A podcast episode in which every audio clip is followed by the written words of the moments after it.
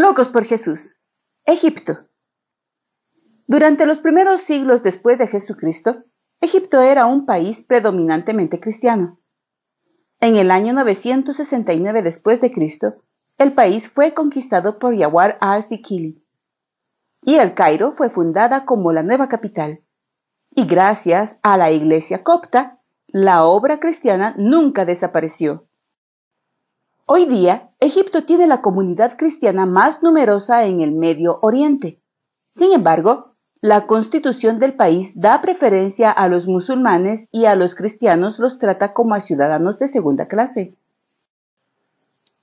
Les niega la representación política y les discrimina en el trabajo.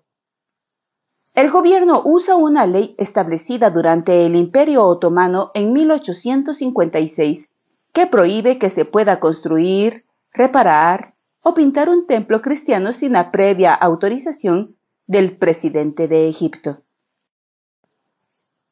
Los cristianos también son susceptibles a los ataques por parte de extremistas musulmanes, quienes a menudo no reciben el merecido castigo de las autoridades egipcias.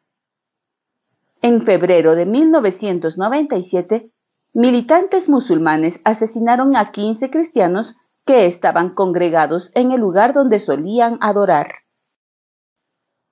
En agosto de 1998 fueron hallados asesinados dos egipcios cristianos en la aldea de Al-Koshe. Informes fidedignos demuestran que 1.200 aldeanos cristianos fueron arrestados durante la investigación criminal del caso, mientras que los aldeanos musulmanes no fueron molestados. La policía egipcia golpeó brutalmente a los ciudadanos, desnudaron a las niñas y a las mujeres, las amenazaron con violarlas y fueron torturadas usando descargas eléctricas dirigidas a sus partes privadas. Y todo esto frente a miembros de su familia.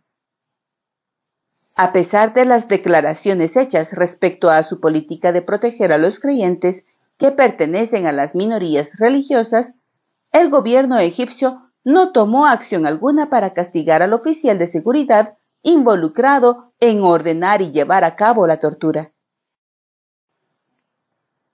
En octubre de 1998, el presidente Hosni Mubarak ordenó que el templo de la iglesia copta ortodoxa San Arnasius fuera abierto, después que el gobierno lo cerrara en julio.